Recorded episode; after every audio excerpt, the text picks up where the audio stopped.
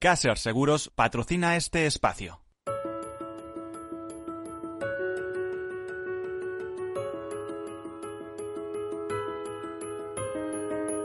Tercer sector, un espacio para la economía social. Un programa dirigido por Miguel Benito.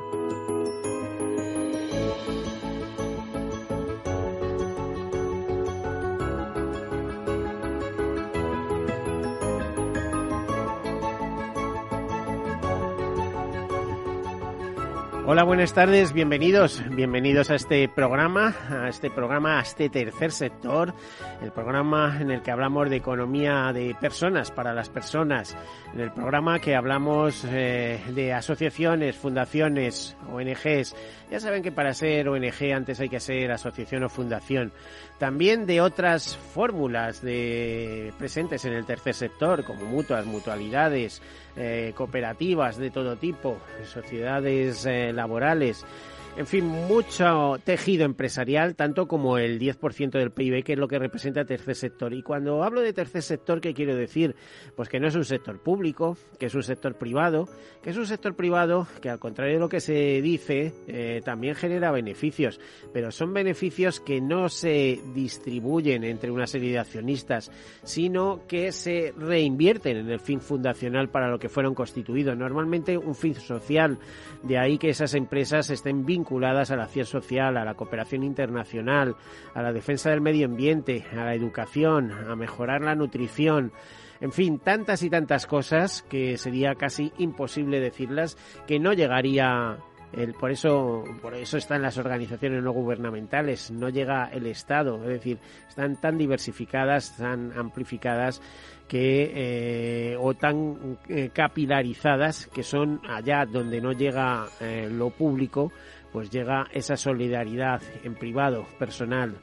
Bueno, pues todo esto es el tercer sector, también es eh, representa más o menos el 10% de nuestro Producto Interior Bruto la CEPE, la Confederación Española de Empresas de Economía Social, pues agrupa más de 40.000 empresas eh, que, eh, que tienen detrás a más de 2 millones de trabajadores en nuestro país, 13 millones de trabajadores en toda Europa. Decirles que de alguna manera también es la solidaridad mercantilmente organizada, pero por otro objetivo, porque eh, es la manera de ser útiles, de estar organizados, de servir a la sociedad. Bueno, dicho esto, vamos a comenzar con nuestras notas de actualidad en un día muy especial, porque hoy se celebra el Día Mundial de los Derechos del Consumidor. Comenzamos. Bueno, y en este Día Mundial de los Derechos del Consumidor, eh, instituido para proteger a los consumidores, reivindicando, reconociendo y legitimando sus derechos a nivel internacional, fue decretada esta fecha, 15 de marzo, a raíz eh, de, de, un planteamiento de la Organización de Naciones Unidas en el año 1983. Su origen está en el decreto que realizó John Fitzgerald Kennedy el 15 de marzo de 1962 que permitió que todos los consumidores disfrutaran de sus derechos sin distinción de ninguna clase.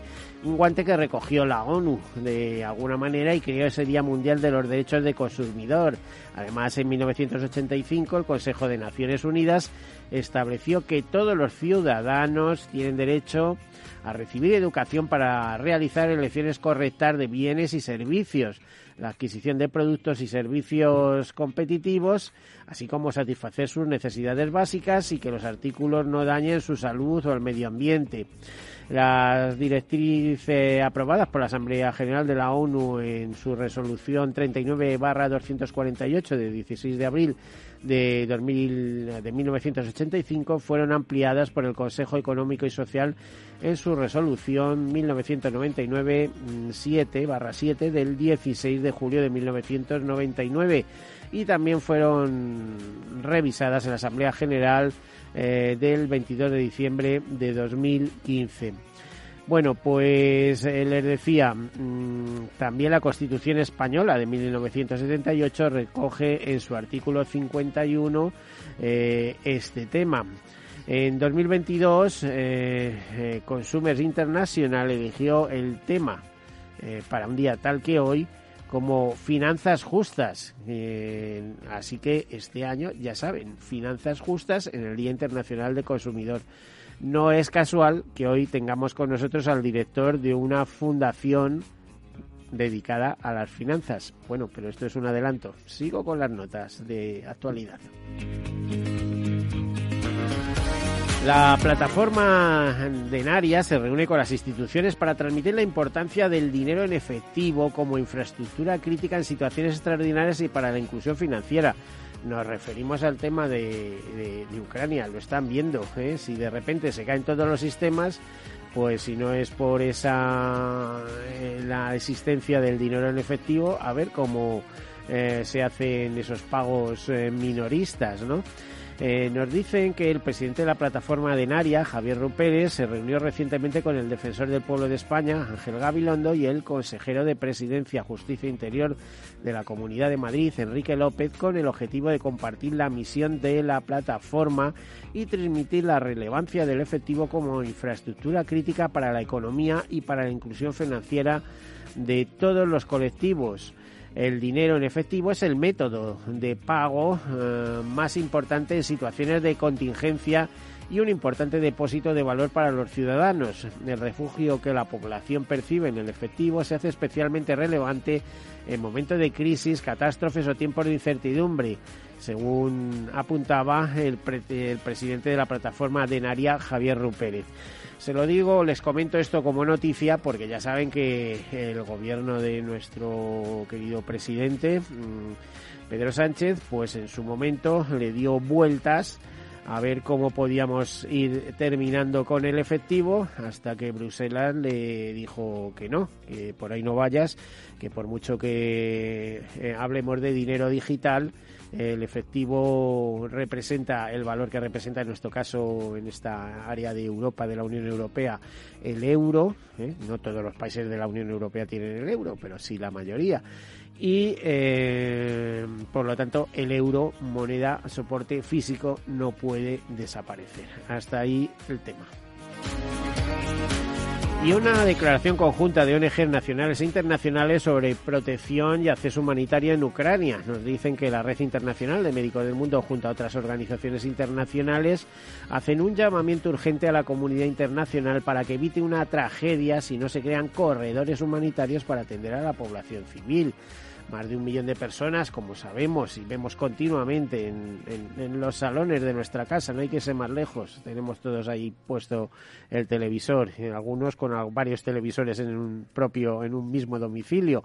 Bueno, pues ya sabemos que más de un millón de personas, eh, en este caso ya van por dos, han huido de Ucrania hacia países como Polonia, Hungría, Rumanía, Moldavia, Eslovaquia y de allí se trasladan a otros países como España también.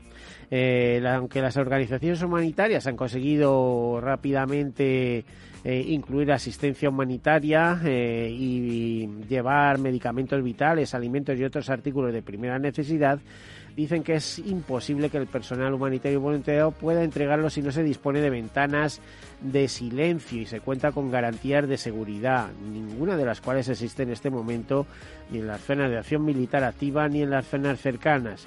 Los datos de ACNUR hasta el 4 de marzo indicaban que un millón de personas han huido desde Ucrania. Ya vamos en estos momentos, desde el 4 de marzo, em, pues se habla ya de dos millones y medio.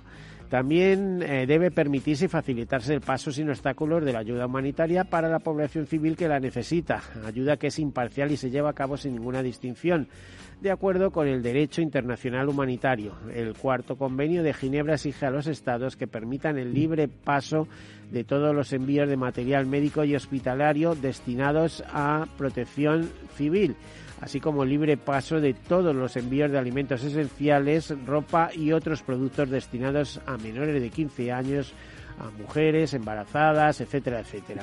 Bueno, ni personas mayores, personas sensibles, en fin, esto que les cuente. Eh, no que les voy a contar si estamos viviendo una tragedia, si la estamos viendo en la distancia, eh, pero también vemos que nosotros podemos caer en eso en cualquier momento. Aquí nadie está seguro. Tiempos de incertidumbre son las que vivimos. Eh, por ejemplo, la Fundación Madrina mm, ha enviado algún convoy humanitario para rescatar, como nos comentan, a más de 200 madres y niños en la frontera de Ucrania, aparte de facilitar eh, el transporte de 14 toneladas de alimento infantil y de abrigo eh, para, eh, para aquella zona de conflicto, para llevarlo en la frontera y que luego sea introducido en el país. El convoy humanitario mm, se compone de cuatro vehículos, tres autocares, una furgoneta y un camión de gran tonelaje para llevar esos 14 esas 14 toneladas de ayuda. Más, eh, más eh, noticias, pues por ejemplo, mm, el 14 de mayo, eh, perdón, de marzo, es decir, ayer fue el Día Europeo para la Prevención del Riesgo Cardiovascular, cosa que nos interesa. Y nos ha llamado la atención pues algunas notas de las cuales nos hace partícipes la Sociedad Española de Cardiología y Fundación Española del Corazón, que son dos cosas que son casi lo mismo sin serlo, ¿eh? pero eh, muy ligadas. Por ejemplo, con motivo de ayer, que de este día 14 de mayo, Día Europeo para la Prevención del Riesgo eh, Cardiovascular, nos dicen que el 35% de los menores españoles tienen dos o más factores de riesgo cardiovascular. Ese porcentaje es mayor, del 40,7%, en los menores de entornos sociales más desfavorecidos, según se desprende de una encuesta realizada por la Fundación Española del Corazón. Respecto a los hábitos alimentarios, el análisis revela que solo el 6,9% de los menores encuestados presenta una alta adherencia a la dieta mediterránea, la que más beneficios ha demostrado a nivel cardiovascular el 39,1% sigue una dieta de muy baja calidad. Los datos también ponen de manifiesto que el 51% de los menores son sedentarios, más los niños que las niñas y especialmente el grupo de edad entre 10 y 15 años. A ver, ¿qué vamos a decir con tanta pantalla, no? Eh, entre quienes el grupo de edad entre 10 y 15 años además nos dicen que se disparan los porcentajes de sedentarismo hasta el 66%. Por otro lado, el 20,5% de los encuestados tiene sobrepeso y el 8,7% obesidad. Por sexos, el sobrepeso es mayor en las niñas, 23%, que en los niños, 17%, mientras que la obesidad es mayor eh, en niños, con el 11%, frente a las niñas, 9%. Eh, algunas notas de esta Fundación Española del Corazón. Además, también nos advertían que la hipertensión, la diabetes y el tabaquismo producen más infartos en las mujeres que en los hombres. Y esto sí que es, eh, créanme, una noticia increíble.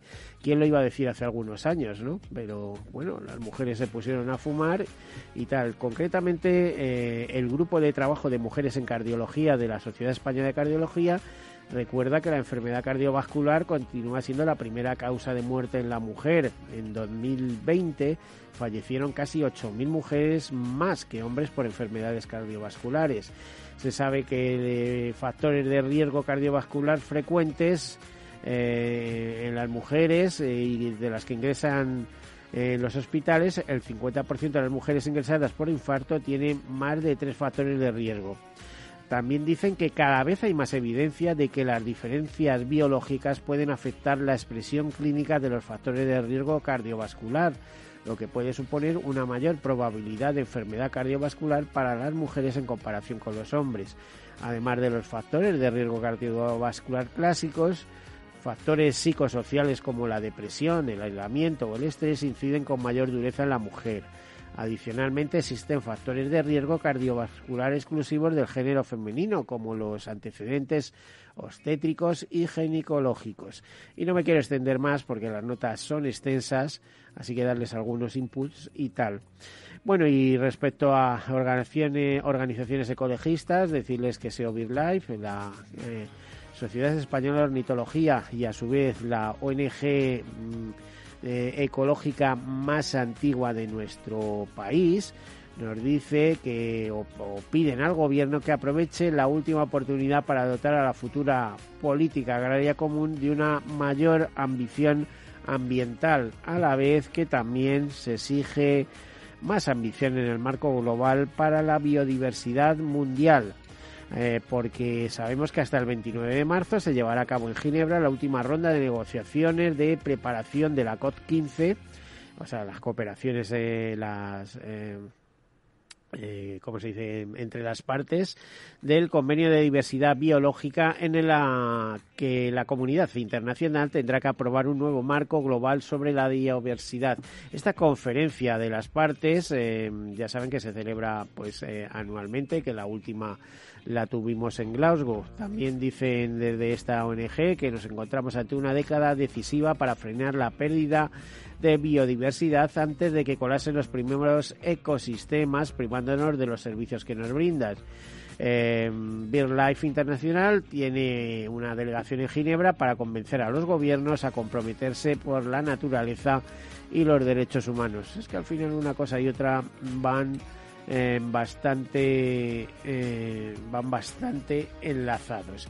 Hay una serie de razones, pero se las comentaremos en algún próximo programa, puesto que tenemos tiempo hasta ese 29 de marzo.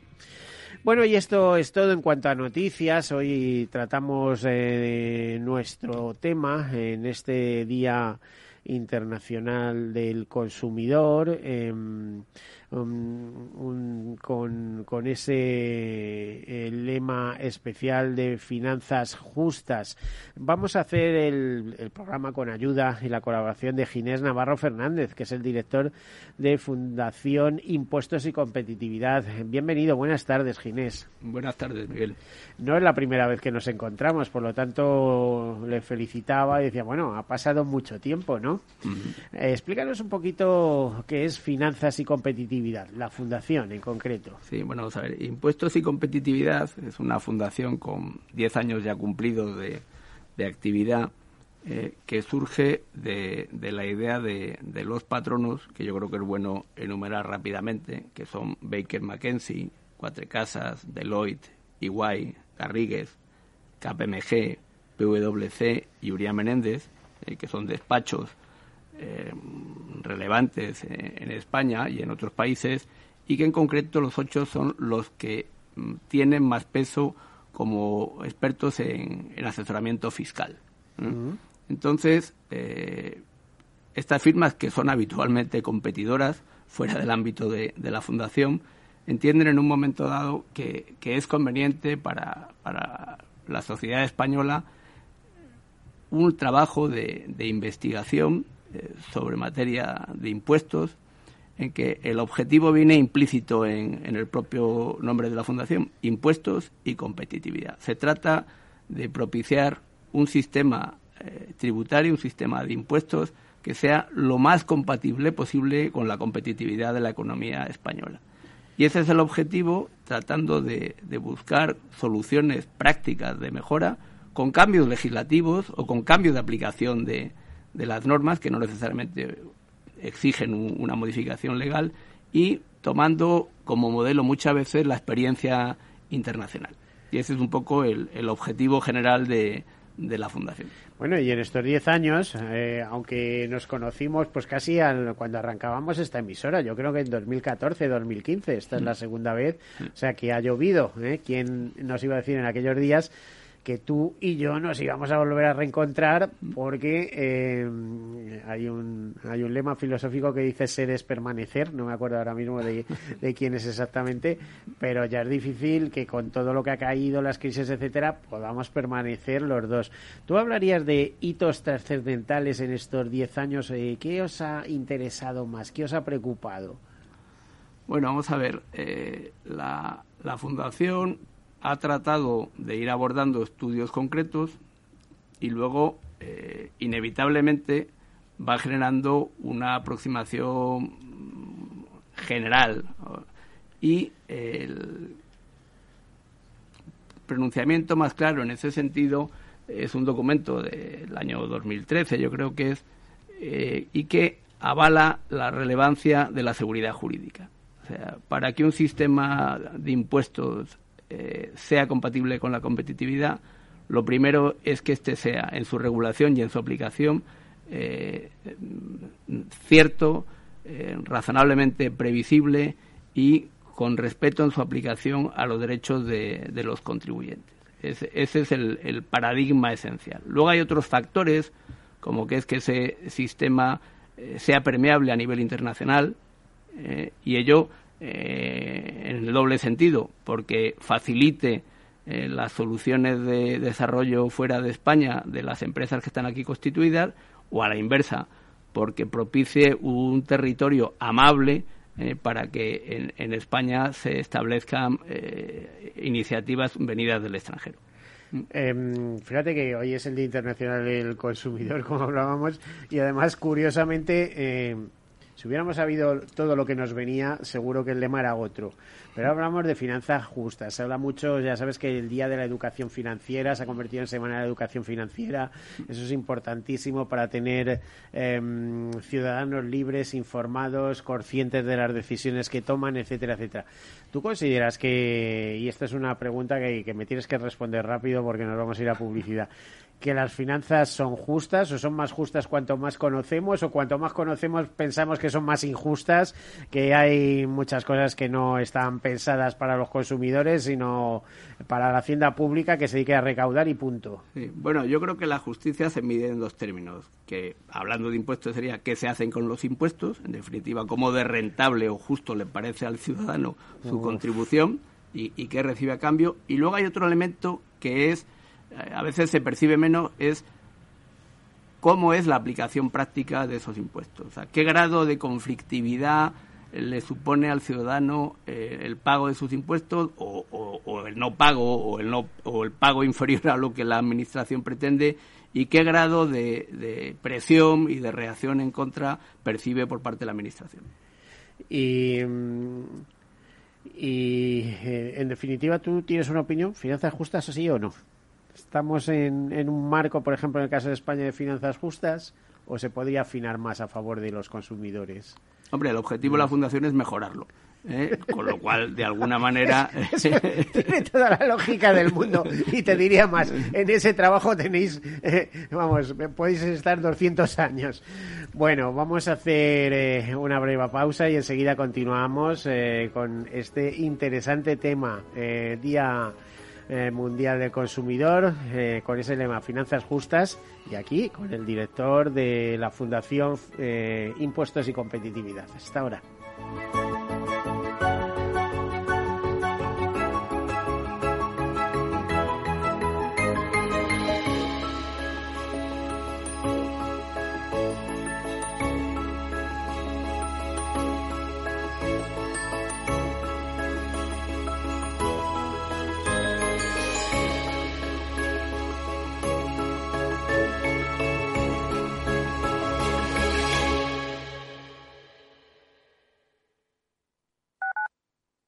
Tu radio en Madrid 105.7, Capital Radio. Memorízalo en tu coche. Metro de Madrid te lleva de forma segura al trabajo, al gimnasio, al retiro. Un medio de transporte accesible y rápido que te acerca a los lugares y a las personas que más quieres. Ahora y siempre, utiliza el transporte público. Ahora y siempre, muévete en Metro. Metro de Madrid, Comunidad de Madrid.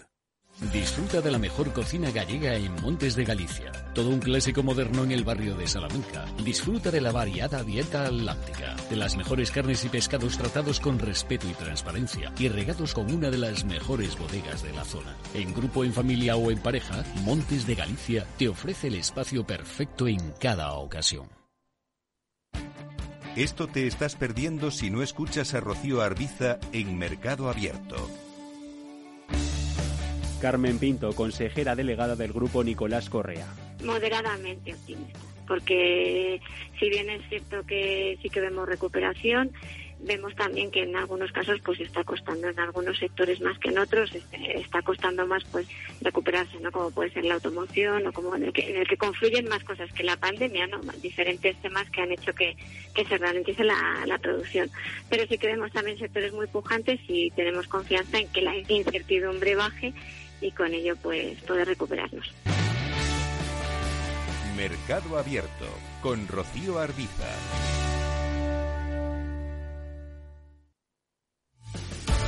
Muy buenas, mi nombre es Sergio Fernández y estoy aquí para invitarte al primer programa de criptomonedas de la radio española. ¿Quieres saber qué es un Bitcoin? ¿Qué es esto de Cardano, Solana, Ethereum? Todo esto te lo vamos a contar en Cripto Capital de lunes a jueves de aquí en Capital Radio. Capital Radio. Siente la economía.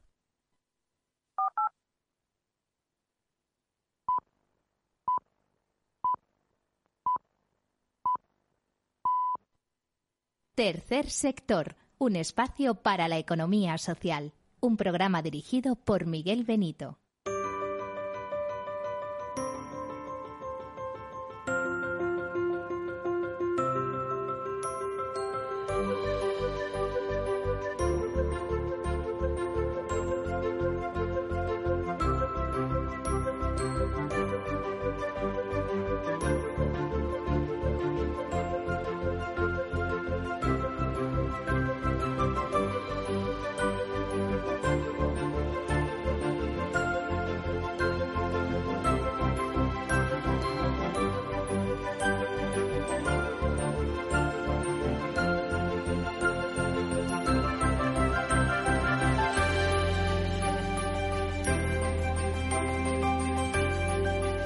Bueno, pues aquí continuamos con eh, en este Día Mundial de, del Consumidor.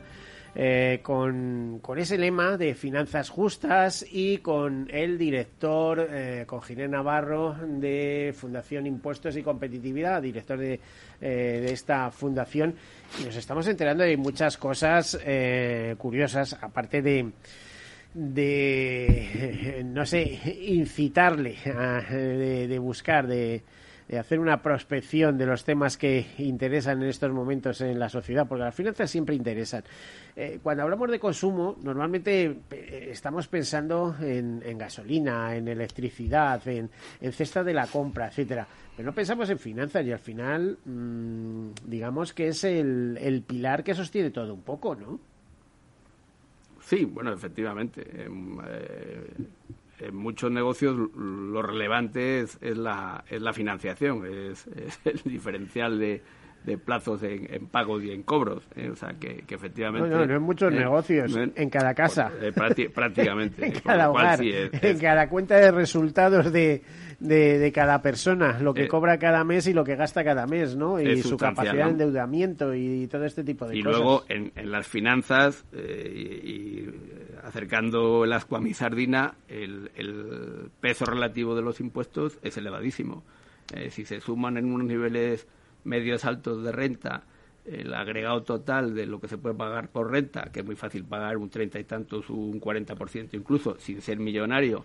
Pues y, hasta 35.000 euros eh, es un 37%, me eso, parece. Por eso ¿eh? lo digo, ¿eh? Y luego se añade... Eh, no sé el, si es 30 o 37%. Pero el veintitantos por ciento de, de IVA, eh, más, más los impuestos especiales, pues más de la mitad de lo que uno genera acaba en las arcas públicas vía impuestos. ¿no?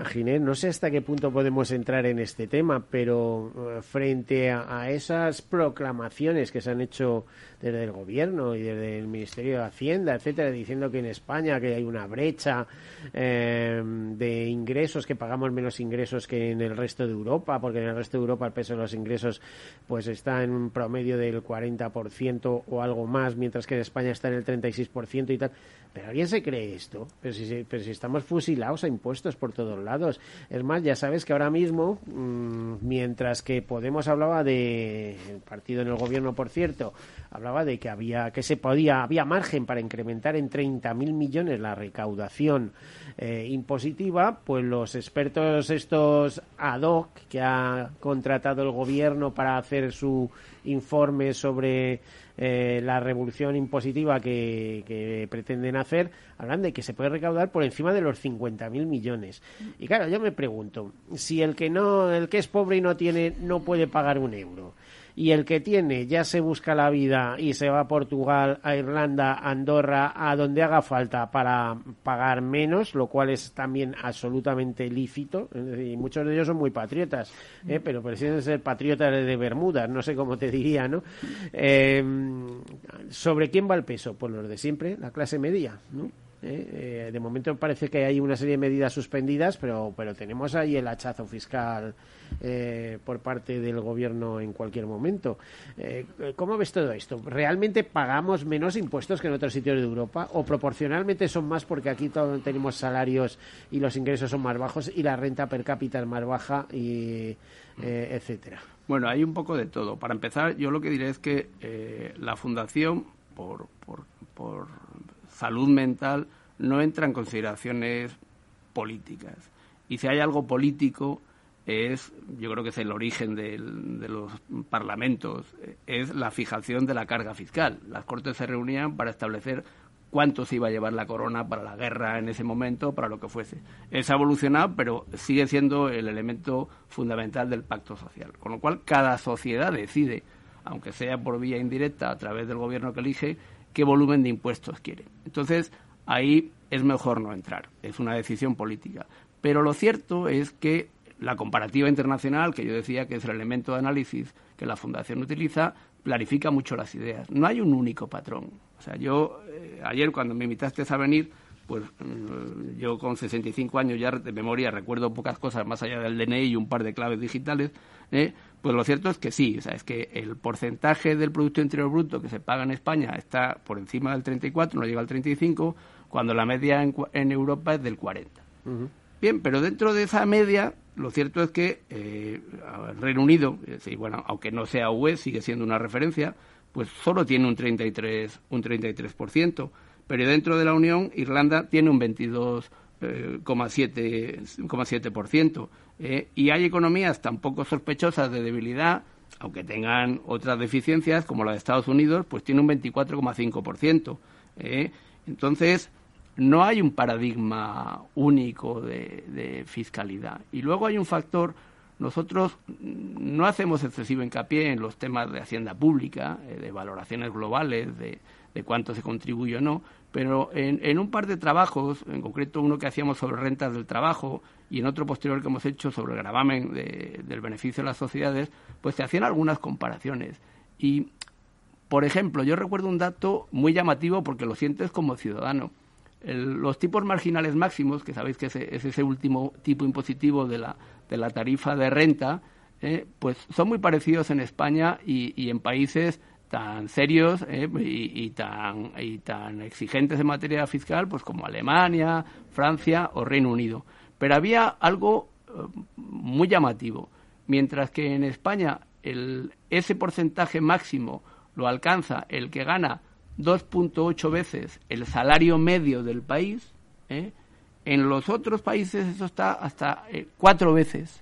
O sea, con lo cual aquí que no tenemos unos niveles salariales muy altos, mm, eh, en cuanto que te sales un poquito de la línea y, pensar que estamos hablando de eso, pues lo comentábamos tú antes y yo fuera de antena, con treinta y tantos mil euros ya estás pagando el 45%.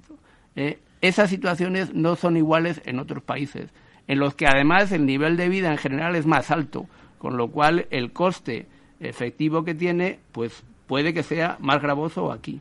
Pero mm, fíjate, no efectivo. Bueno, creo que para pagar 45% hay que estar por encima de 60.000 euros, una cosa así. Pero, pero, esto tiene un efecto desincentivador entre gente con talento, ¿eh? pues dice, se busca el talento, sí, pero buscas el talento para condenarle, ¿no? Porque resulta que eh, son muy conscientes de que si em, ellos tienen niveles salariales de, de 80.000 o de 60.000 euros, el 45% va a ser eh, para las arcas públicas. Es, un nivel confiscatorio absolutamente desincentivador. Pero eh, en esas condiciones, ¿quién quiere estar aquí? O sea, tenemos el, mejor país del mundo, si tú quieres. Es muy agradable, es muy tal. Pero es que te están metiendo mm, la mano en el bolsillo con el 45%. Además, estamos hablando de renta de trabajo, porque patrimonio eso es otras cosas, ¿no? Pero es que tú estás trabajando para que la mitad de tu uh, salario se vaya para el Estado. ¿Esto, esto tiene alguna lógica?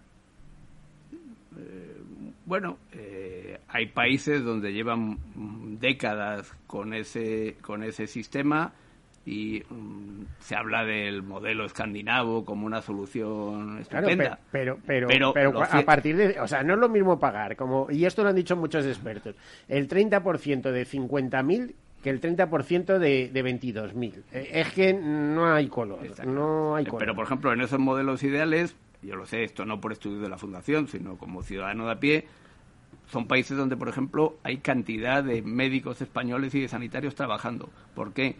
Porque no resulta rentable en sociedades tan igualitarias eh, el, el ejercer una actividad que tiene una potencial conflictividad y donde si gana como médico también tiene su potencial de complicación de la vida, con lo cual esto de alguna manera es un reflejo de que son sociedades que se hacen más planas.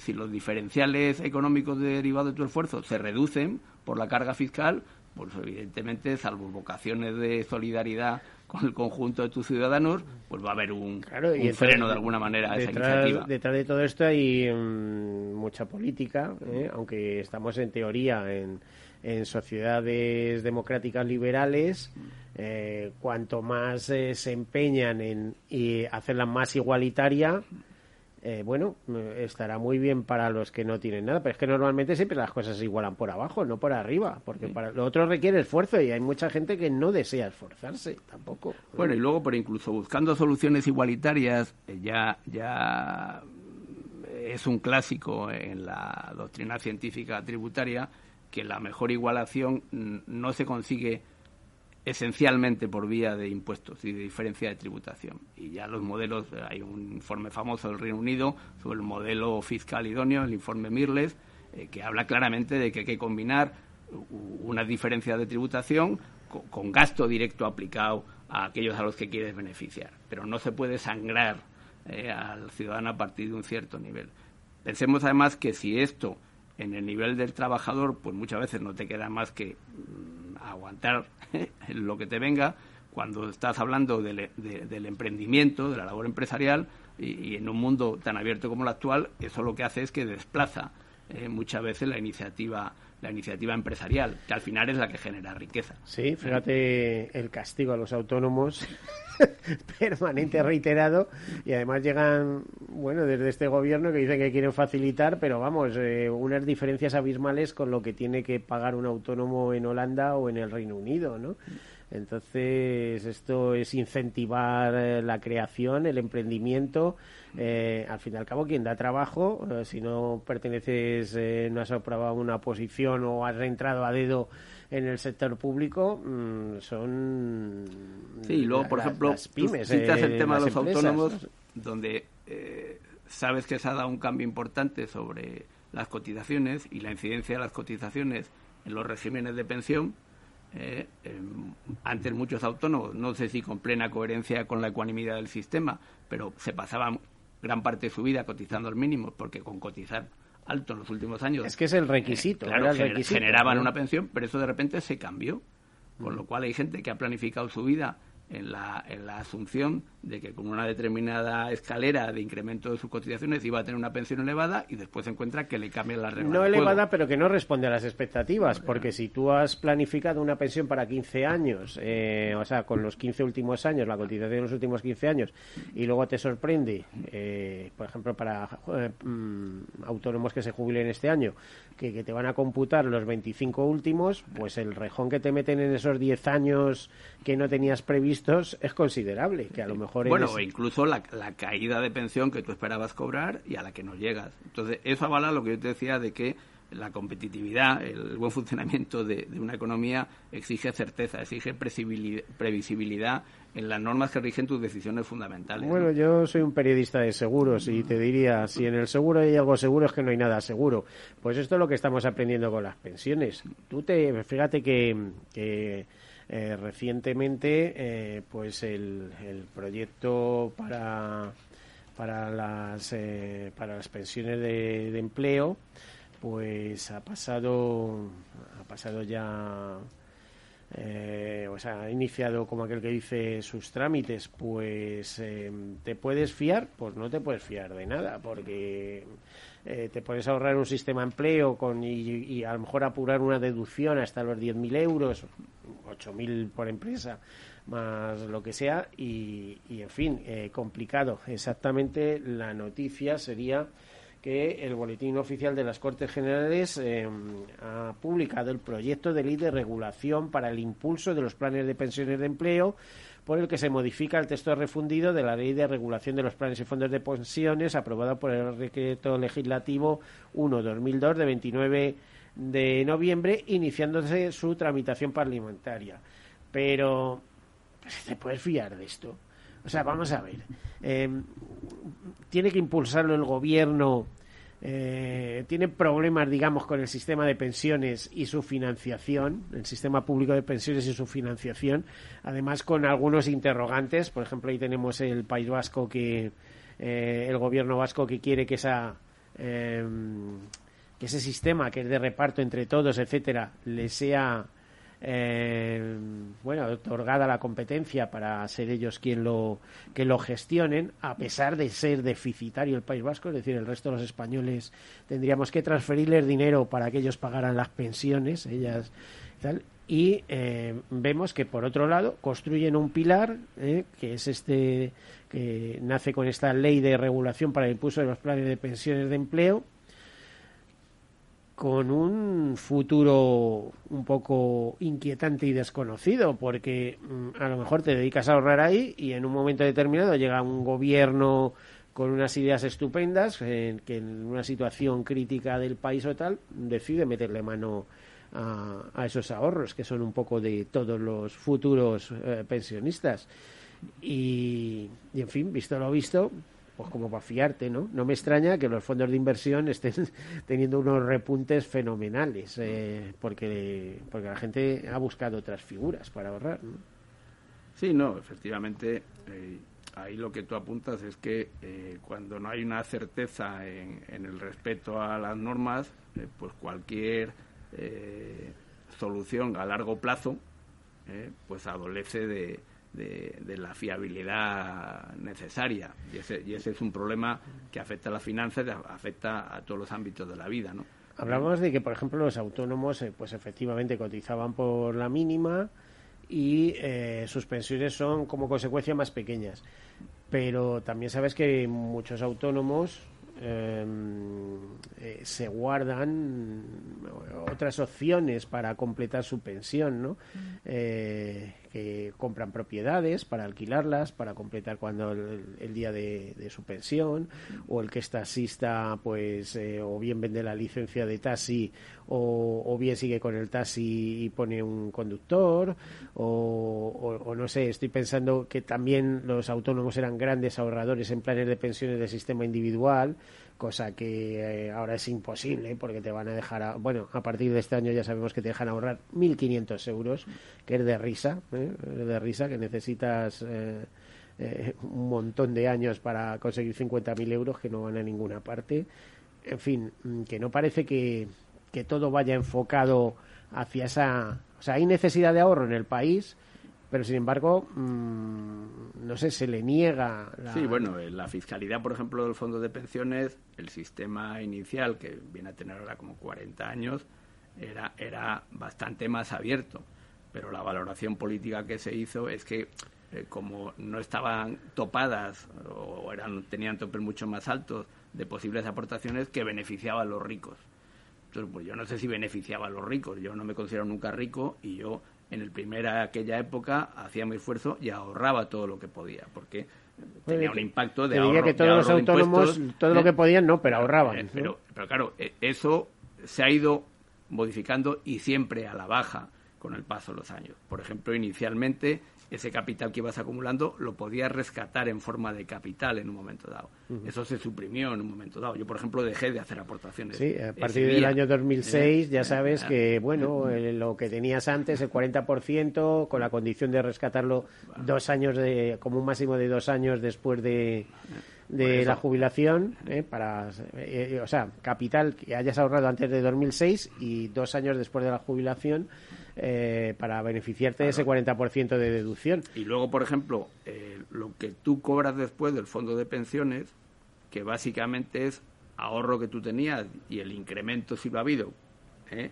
de su valor, que básicamente, intuitivamente, es un rendimiento del capital, mm. pues sin embargo, todo lo que cobras tributa como renta al trabajo. Y los dos sabemos que la renta al trabajo tributan bastante más que la renta del capital.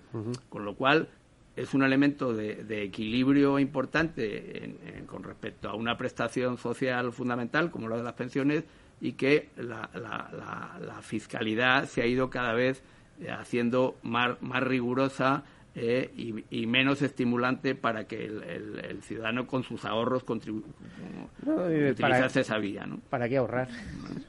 o sea, se puede dirigir todo al consumo, el consumo es estupendo para eh, también para el país, para el gobierno, porque es una manera de, mm, no sé cómo te diría, el consumo, el crédito, ¿no? eso engrasa todo el sistema económico, por así decirlo, pero eh, sí, bueno, da problemas también. Estas instituciones no meten el dinero en el calcetín, con lo cual son sustanciales para el funcionamiento del mercado de capitales.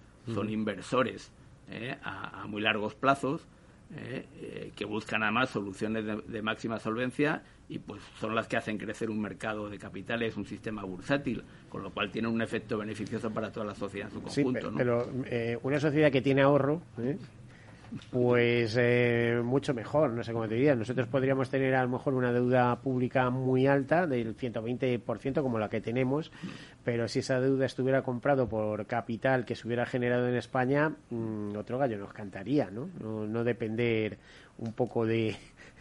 Hombre, sacando el tema de contexto, pero esta mañana oía yo un comentario sobre la situación de geoestrategia mundial con la guerra en Ucrania, ¿no? Y hablaba el, locutor de, otra radio de que bueno que Estados Unidos tiene un problema que es que el principal tenedor de su deuda pública es China. Con lo cual pues efectivamente el que el que tú estés endeudado con tu potencial enemigo pues pues no es lo mejor. Evidentemente una sociedad que es eh, suficiente en términos de ahorro pues pues tiene tiene mucho menos problemas a la hora de tomar decisiones pues en casos como este de de conflictos internacionales. Eh, bueno, que tenemos una situación complicada, que el mundo, bueno, ya tenía sus bloques y demás, pero ahora mucho más claro, ¿no? Occidente o democracias liberales occidentales por un lado, bueno, iba a decir occidentales, no tiene por qué ser occidentales, puede estar en Asia, ¿no? Pero por otro lado, el bloque de Rusia, solo Rusia, te, prometo que hace mucho tiempo que no miraba un poco la situación rusa y me he llevado la sorpresa de encontrarme de que es un enano económico. ¿eh? O sea, es el país más extenso de la Tierra, 17 millones de kilómetros cuadrados, pero con un PIB que ni siquiera llega al de Italia. O sea, mm, bueno, un enano económico. ¿eh? Eh, y luego la forma que tiene de, ser eh, eh, operado ese país eh, con un autócrata y con sus amigos autócratas también del mundo de los negocios en este caso. Y luego, bueno, pues el bloque de China que tampoco parece que tenga muchos amigos en el mundo. China nos vende de todo, pero como haya un cambio de percepción, a lo mejor se paralizan muchas cosas. ¿eh? Hay muchos países del mundo por desarrollar y a donde se pueden ir las inversiones para hacer cosas. En fin, mm, está todo en revisión, como aquel que dice. bueno, hablando de revisión, los pocos minutos que nos quedan. Vosotros habéis completado hace poco la presentación del proyecto, de, vuestro, de un proyecto de Fundación Impuestos y Competitividad sobre el impuesto de transmisiones patrimoniales de actos jurídicos documentados. A ver, ¿qué es lo que pretendíais con, eh, con este proyecto? Sí, bueno, vamos a ver lo que los lo que los del sector llamamos el ITPAJD, eh, que es una figura complicada, para que lo entienda el, oyente, pues es ese es impuesto que pagas cuando le compras la vivienda a un, a un particular eh, o cuando vas a la notaría a escriturar determinadas operaciones como, como el préstamo eh, hipotecario, eh, aparte de, de otras situaciones, ¿no? incluso que algunas afectan a los empresarios. En materia de impuestos indirectos, como este, la panacea es sin duda el IVA, y lo son luego también ese, ese primo grande desconocido que son los impuestos especiales, pues es los que graban fundamentalmente el petróleo y sus derivados, los alcoholes, el tabaco, de los que se pagan mucho, pero como van unidos a, vicios, por así decirlo, pues parece como que se asume. El, el ITPAJD es un impuesto de, de, cierre del, sistema, que tiene un potencial de recaudación eh, menor que, estos, que sus dos hermanos grandes, eh, pero que es relevante. Lo es, por ejemplo, porque, porque sus ingresos están cedidos íntegramente a las comunidades autónomas, con lo cual es una de las principales fuentes de financiación directa, aparte de las transferencias que se hacen de IRPF e IVA, pero para las comunidades es un impuesto importante que además gestiona cada comunidad autónoma. ¿eh? Entonces, eh, ¿qué hemos tratado de hacer? Bueno, pues eh, recordar a quien corresponda que esta figura existe. Es una figura que cuando hemos hecho las valoraciones eh, su régimen actual en, básicamente proviene de 1964 y luego algunas modificaciones. pero hay partes de su contenido que, que habría que remontarse casi a los años 30 para saber cómo están eh, reguladas. ¿eh? Por ejemplo, el gravamen de las letras de cambio o de los, o de los cheques, ¿eh? pues eso eran que antes eran los timbres y ahora pues no, no, hay, no hay sellitos que se ponen, pero se sigue grabando. Entonces es un impuesto muy antiguo que tiene incidencia importante para los ciudadanos de a pie y muchas veces para los empresarios porque en puntos de conflicto con el IVA no está bien resuelto y generas costes que frenan la actividad, la actividad empresarial. Entonces, pues el proyecto ha tratado de, de hacer una llamada de atención y animar al legislador en este periodo de reflexión sobre una posible reforma tributaria a que no se olvide de este, de este hermano. Este hermano pequeño que, por ejemplo, en tribunales económico-administrativos, eh, entre el 30 y el 40% de los litigios que surgen están ligados a transmisiones patrimoniales. Porque una de las características de este impuesto es que trata de grabar el, tradicionalmente lo que llaman el impuesto, el valor real de los bienes. Eh, con lo cual, mm, no es aquello por lo que se haya escriturado, no es lo que digan las partes que ha sido el valor de la transacción, sino que es el que la Administración determine. Y como decía que es un ingreso de gestión para las comunidades autónomas, pues las, las, comunidades autónomas que tienen poco huerto que trillar, lo trillan mucho más que lo trillaba históricamente la Administración del Estado. lo que lo recargan mucho. Bueno, pues, pues efectivamente, ha, sido un, un, clásico de la crisis inmobiliaria que, que, cuando hubo la caída radical del valor de los inmuebles, eh, las comunidades autónomas fueron los únicos que nos enteraron y seguían proyectando como valor de la real de las transacciones lo que podían haber sido eh, cuatro o cinco años antes, pero no eran en ese momento, con lo cual se producían situaciones de, manifiesta injusticia eh, para el contribuyente al liquidar esa adquisición. Bueno, interesante. Pues te voy a pedir una última reflexión, pero de, muy pocos segundos, porque nos tenemos que marchar sobre la situación financiera. ¿Cómo lo veis desde impuestos y competitividad, desde vuestra fundación? Bueno, la verdad es que eh, cualquier valoración queda ahora eh, limitada por la excepcionalidad de la situación que vivimos. La verdad es que en este momento de crisis económica incrementada por la guerra, yo creo que abordar una reforma de ese posible incremento global de la imposición se antoja eh, muy complejo y si no se van a bajar los impuestos, por lo menos las subidas que se proyecten tendrán que ser muy paulatinas, y con un grado de anticipación importante y adecuadas al día a día de la realidad económica. Pues muchísimas gracias, Ginés Navarro Fernández, director de Fundación Impuestos y Competitividad, por esta última reflexión que nos quedamos, que asumimos, que suscribimos. A todos ustedes, desearles una feliz semana y bueno, yo siempre digo que lo mejor está por venir. Esperemos que no sea lo peor. ¿eh? Hasta luego. Caser Seguros ha patrocinado este espacio. Escuchas Capital Radio, Madrid 105.7, la radio de los líderes. Si mantienes la cabeza en su sitio, cuando a tu alrededor todos la pierden, si crees en ti mismo cuando otros dudan, el mundo del trading es tuyo. Trading 24 horas, un sinfín de oportunidades. Cuando ves la oportunidad, IG.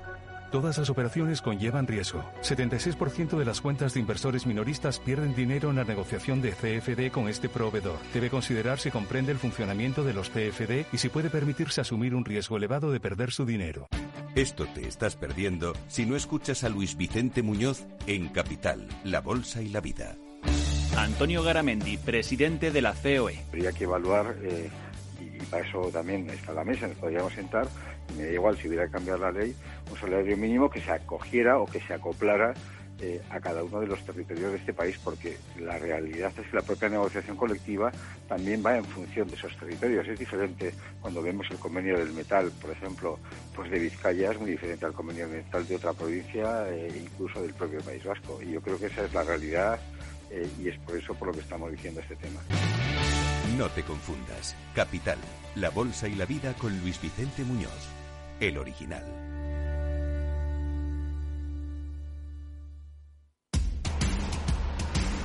No pierdas detalle de todo lo que afecta a tus inversiones y a tu bolsillo. Toda la información en Mercado Abierto con Rocío Arbiza, de 4 a 7 de la tarde en Capital Radio. Nos gusta que las personas tengan opinión propia. Quienes aquí hablan también expresan su propia opinión. No representan la opinión de Capital Radio.